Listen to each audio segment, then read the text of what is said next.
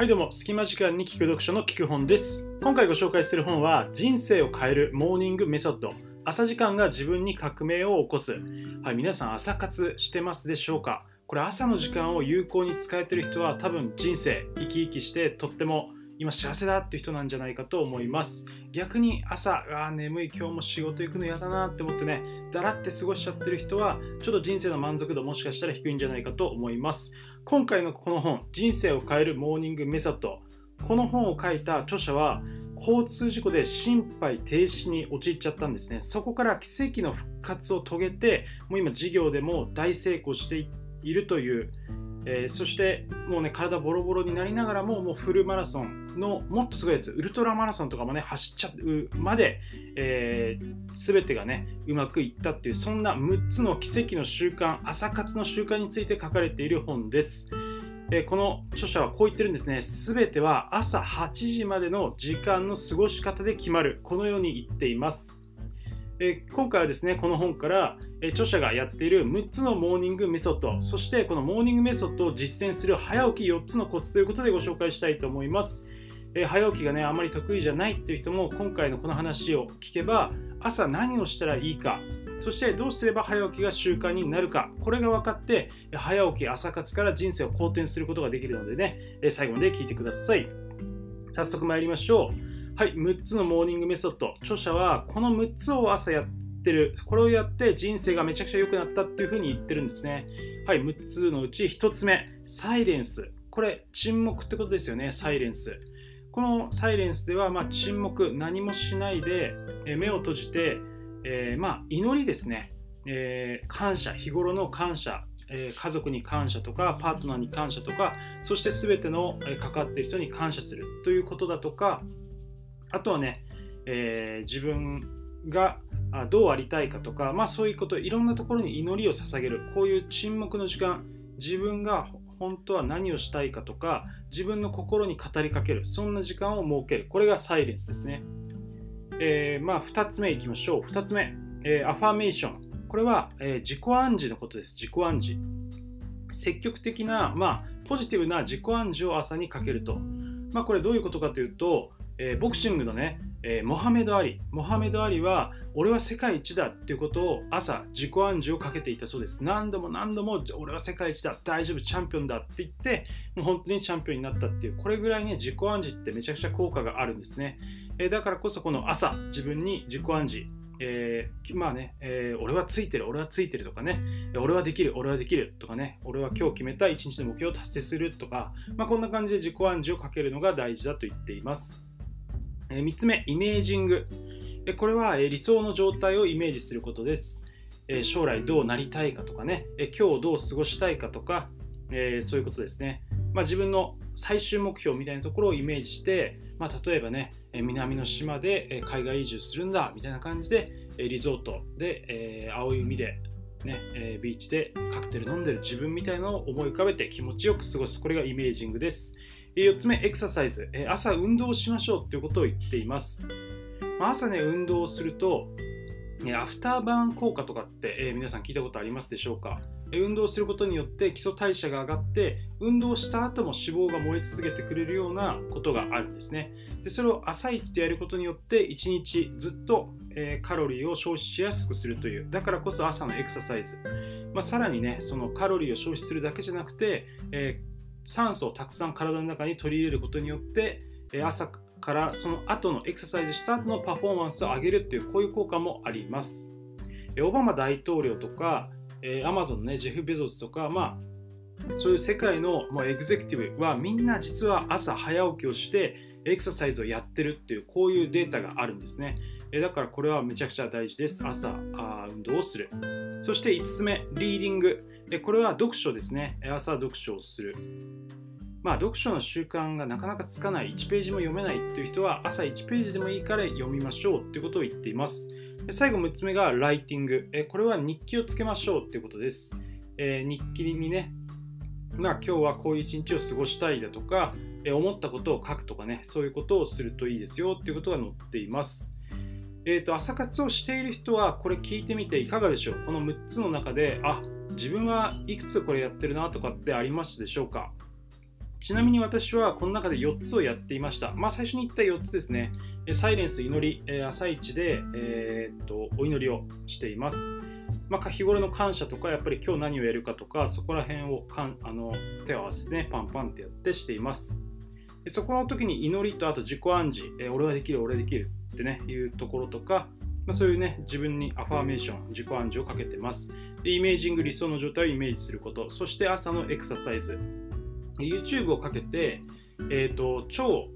ラジオ体操っていうね、えー、体操と、あとは、えーと、ヒートのトレーニング、4分間ヒート、えー、マンションでね、ジャンプしなくても大丈夫みたいな4分間ヒートトレーニングをやってます。でリーディングとライティングは、まあ、リーディング、朝ね、読書するのはちょっともったいないかなって思うんですよね。それよりも、えー、ライティング、えー、書く方で、ブログを作ったりとか、要はアウトプットの作業ですね。何かを作るっていう、そういう作業やった方がいいんじゃないかなって思っています。日記を書くっていうのは、まあ、そこまでやってないですね。で、どうせやるならこれはね、夜の方がいいんじゃないかななんていうふうに思ってしまいました。まあ、この6つを朝やることで人生が変わったよっていうことを言っています。で、これね、なかなか、いや、そんな朝活、これ6つもやんの？っていう、えこれ何時間かかるの？やるのよ？にっていうふうに思いますよね。でそこは、えっと、これね、最短6分でできる。全部1分ずつやりなさいっていうふうに言ってるんですよ。なかなかすげえこと言うなっていうふうに思ったんですけど、まあ、確かにね、サイレンス、祈りとか、アファーメーション、自己暗示っていうのは、まあ、1分目をつぶってね、手を合わせてやれば、これできなくもないですよね、全然。だからこれ結構短い時間でね、できたりするんで、えー、やってみるといいと思います。まあ、エクササイズもね、私がやってる HIITトレーニングもたった4分間なので、まあ、10分あればね、この6つのうち、え、4、5個ぐらいはね、できるっていうのはあると思います。で、じゃあ、そもそもこれ、いや、こんなね、6つのモーニングメソッドって言うけど、いや、自分ちょっと朝起きるの得意じゃないし、早起きほんと苦手なんだよねという方多いんじゃないかと思います。で、その方のためにですね、モーニングメソッドを実践する4つのコツということで、この本に載っていた早起きをするコツっていうのをね、後半ではご紹介していきたいと思います。1つ目、早起きをするために人生の目標を持つ。これやっぱり何も目標とか目的がそもそも、えー、自分何のために早起きするんだっけっていうところがないと早起きってできないですよね。だからこそその早起きをするための人生の目標これをまずは作りましょうえ。例えば私の人生の目標はこれ経済的自由を手に入れて世界中を自由に旅するっていう人生のね目標があるんですねだからこそじゃあこの経済的自由まあそのいわゆる不労所得何も、えー、会社とかね行かなくてもお金が入ってくるような仕組み、まあ、例えば不動産とかあとはブログとかね YouTube とかいろんな事業ですね、まあ、そういう事業とかいろいろな不労所得あるんですけどあと金融投資株とかね、えー、そういうので、え自分の支出、えー、月にいくら使うかっていうそこが全部不労所得で賄うことができればこれ経済的自由が達成されるわけです。そうすればね会社行かなくても、まあ、サラリーマン辞めちゃっても世界をね自由に旅することができます。じゃあそのためにどんなことを朝やってるかっていうとまさにこの YouTube の聞く本の動画作成とかあとインスタグラムにね毎回文字を入れてインスタ作ってるんですけどとかねあとはブログを書く。ブログを書くっていうのをもう4年ぐらいね毎日やってました。で最近はブログよりも YouTube とかインスタに力を入れています。まあ、それなんでねわざわざ、まあ、私朝最近5時に起きてるんですけどなんで朝5時に起きてこういうことやってるかっていうとまさにその人生の目標を達成するためなんですね。そのためにもうコツコツコツコツやるしかないと思ってやっているわけです、まあ、こういうふうにやっぱり人生の目標がないとなかなかね朝起きるっていうことできないと思います。ちなみに子供の頃は皆さん早起きしてましたでしょうか？えー、っとまあ学校行くためにね早起きしてたよっていう方も多いと思うんですけどそれよりもね前に学校に7時半に行くとしたら朝結構前で5時に起きてたよっていうね人もしかしたらいるんじゃないかと思うんですけど私もそういう時ありました。それなんでかっていうとゲームがしたかったからなんですね。テレビゲームをしたくて朝5時に起きてた、まあ、ファイナルファンタジーとかねいろいろやってたわけですけどだから楽しければ起きれるんですよね。朝やることが楽しければ朝やることが何か目標を達成するのに大切っていうことが自分で、まあ、腹落ち分かってれば起きれるわけですよね。だからこそこの人生の目標何のために早起きするのかっていうところをちゃんと固めるのは大事なことだと思います。はい、えー、モーニングメソッドを実践する早起きをするコツ2つ目。睡眠時間は何時間必要だと考えているか。はん？睡眠時間っていうのは何時間必要だと考えているかに大きく左右される。これを覚えておきましょう。まあねとはいえやっぱね早起きできないよと。12時に夜寝たとして、まあ、7時間睡眠でしょ？それまあ最低でもそれぐらい取った方がいいでしょ？ってそしたら起きるの7時じゃんと。これ以上睡眠時間削るの無理だよ。7時でもこれから通勤してギリギリだよってね思う方いるんじゃないかと思います。まあそうですよね。でこの適切な睡眠時間、まあ、8時間睡眠とか9時間睡眠とかまあ適切な睡眠時間ってね、えー、一体何時間がいいの？っていろんな議論がありますよね。でこれについては、まあ、結論的にはこれ個人差があって何時間とは言えないっていうところがあるんですね。でただしこれこの本で言ってるのは本当の睡眠時間、よりも、えー、と実はその人が何時間睡眠が必要と考えているのかそれによってその睡眠による回復量というか朝ね気持ちよく起きれるかどうかっていうのはそれに左右されるっていうことをこの本では言っていました、まあ、つまり自分自身がいや俺は朝朝朝じゃないな。俺は7時間寝れば完全に回復できる。って思ってる人は7時間が適切な睡眠時間であると。で仮にいや俺は5時間半眠ればいけるっていう人は、え、っと5時間半ピシッて眠ればいけるっていうねまあ、そういうふうに結構心の問題が割と関わってきているっていうふうに言っています。まあ、これはね結構目から鱗で私もそうなんじゃないかななんていうふうに思いました。やっぱりそうですねもうこれは個人差があるので自分でねあ自分は最低6時間寝ないとダメだなとか、まあ、6時間半寝ないとダメだなとかやってみて実際やってみて分かってくる部分があるんですよね。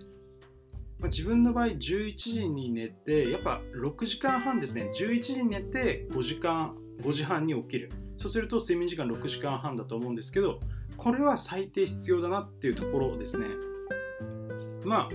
だけれども6時間しか寝れない日も、えーと、起きる時間を5時半に設定したらまあ6時間寝れば自分は回復するっていうねそういうふうに思い込ませると、まあ、そういうアファーメーションですよね。自己暗示をかけて眠る前に翌朝目覚めた時はもう完全にエネルギーに満たされているこの睡眠時間で大丈夫だっていうふうに思って寝るというのが大事っていうことが載っていました。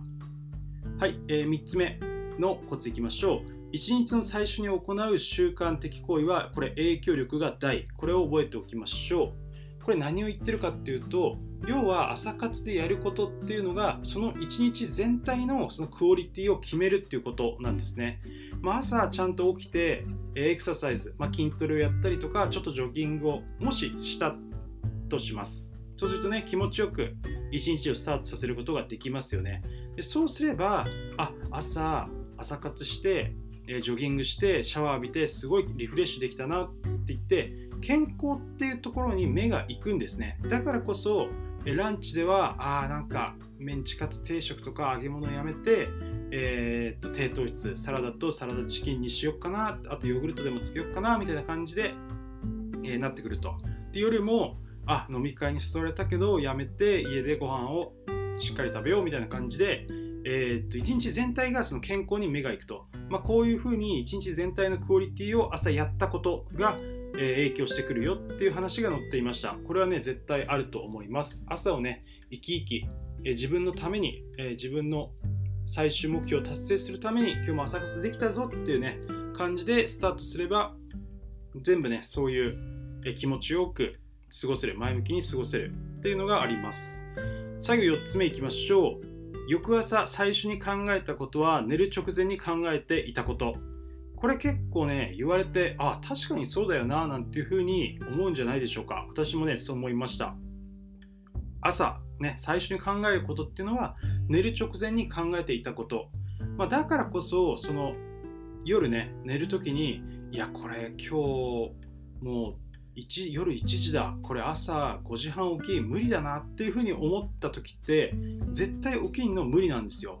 でただ夜1時寝たとしてもいや5時半にこれ絶対起きるぞ。明日も朝活頑張るぞって言って起きるとまあなんとか起きれますよね、まあ、そういうふうに考えていたことが翌朝にもろに影響するっていうのはあります。でだからこそ起きれるぞっていうねそういう前向きなあアファーメーション自己暗示っていうのも寝るときに大事だし朝起きてから何をするかっていうねそこまで決めておくのもすごい大事なわけです。朝起きたらブログを1記事書くっていう風にでさらにブログは今日はこんな内容にしようとかっていうのをある程度組み立ててから寝ると朝ねスムーズにあじゃあこんな体裁で書こうかなっていうのがうまくいくんですね。まあ、なんでかっていうと夜寝寝ている間のその脳の、ね、無意識も使ってるからこそそういうふうに脳が自動的に考えを整理してくれて朝ねうまくいくっていうのがあります。まあ、だから繰り返しますがその、ね、寝る前に前向きな積極的なそのポジティブな気持ちで寝るっていうのがすごい大事です。はい、えーと、今日はね、えーと、この人生を変えるモーニングメソッド、朝時間が自分に革命を起こすから、えー、この本に載っている6つのモーニングメソッドと、え、早起き4つのコツということでご紹介しました。振り返ってみましょう。え、モーニングメソッド、サイレンス、祈り、ね、感謝とかをすると、アファーメーション、自己暗示、え、自分はできる、自分はついてる、今日もやるぞってね、こういう自己暗示かけてみましょう。3つ目、イメージング、理想の状態を思い浮かべましょう。4つ目、エクササイズ、え朝の運動を取り入れましょう。5つ目、リーディング、えー、読書ですね。で、6つ目、ライティング、日記をつけましょうということが載っていました。で、モーニングメソッドを実践するコツ4つ。早起きをするために、まず人生の目標を決めましょう。やっぱり目的がないと早起きどうしてもすることができません。2つ目、睡眠時間が何時間必要だと考えているかに大きく左右されます。え自分がね、必要な睡眠時間っていうのを今までの経験で割り出して、それがあれば大丈夫っていうふうにね、思うようにしましょう。3つ目、1日の最初に行う習慣的行為は影響力が大きいです。だからこそね、朝をだらっと過ごすんじゃなくて、自分の人生をね、良くするような活動に、え向けましょう。4つ目、翌朝最初に考えることは寝る直前に考えていたことです。えー、絶対起きれるぞっていう気持ちで寝るっていうのと、朝何をするかっていうね、えー、例えばね、その日、寝る前、寝るその日が嫌なことあったとしても、いや、明日は大丈夫っていうね、ポジティブな気持ちで寝るのが大事です。睡眠の質にも影響をしてきます。はい、いかがだったでしょうか、え、モーニングメソッド。これね、え、朝活に関する本結構読んでるんですけれども、やっぱりね、何より目的意識が大事だとか、あとはね、その寝る睡眠時間って結局何時間必要なのってみんなさんね、えー興味あるところだと思うんですよ。私も結局何時間なのってね知りたかったんです。それについてそれはその人が何時間必要だと思ってるかにめちゃくちゃ影響されるよっていうふうにね書いてあったのは本当その通りだななんていうふうに思いました。最後に、この本に載っていたすごい印象的だった言葉をご紹介します。あなたの成功のレベルが人間としての成長のレベルを超えることはめったにない。なぜなら成功はあなたの人間としてのレベルが引き寄せるものだからだ。これね、すごい刺さりました。えーと、人間力をやっぱり上げないと成功っていうのはないんだなっていうところをね、改めて知った次第です。はい、えー、こんな感じで聞く本ではね、ビジネス本を分かりやすくご紹介しています。えー、朝活は本当にめちゃくちゃ大事だなって思います。まあ、特にサラリーマンでね、プラスアルファでえー、何かブログとかねいろんな活動される方っていうのはこれ朝の時間を有効に活用するしかねないですからね朝活はもうサラリーマンの味方です、えー、ぜひね強力な武器として身につけましょう、え、次回も、えー、朝活に関する本をねちょっとご紹介していきたいと思います、え、ちょっと早く起きるのね苦手だなっていう人はぜひセットで聞いてくださいはいえー、っとこんな感じでね聞く本ではビジネス書を分かりやすくご紹介しています。通勤時間とかね、ランチタイムとか聞き流すだけで勉強できますので、え本の知識っていうのを身につけて一緒にいい人生を歩んでいきましょう。それではこれで終わりたいと思います。聞く本でした。今日もありがとうございました。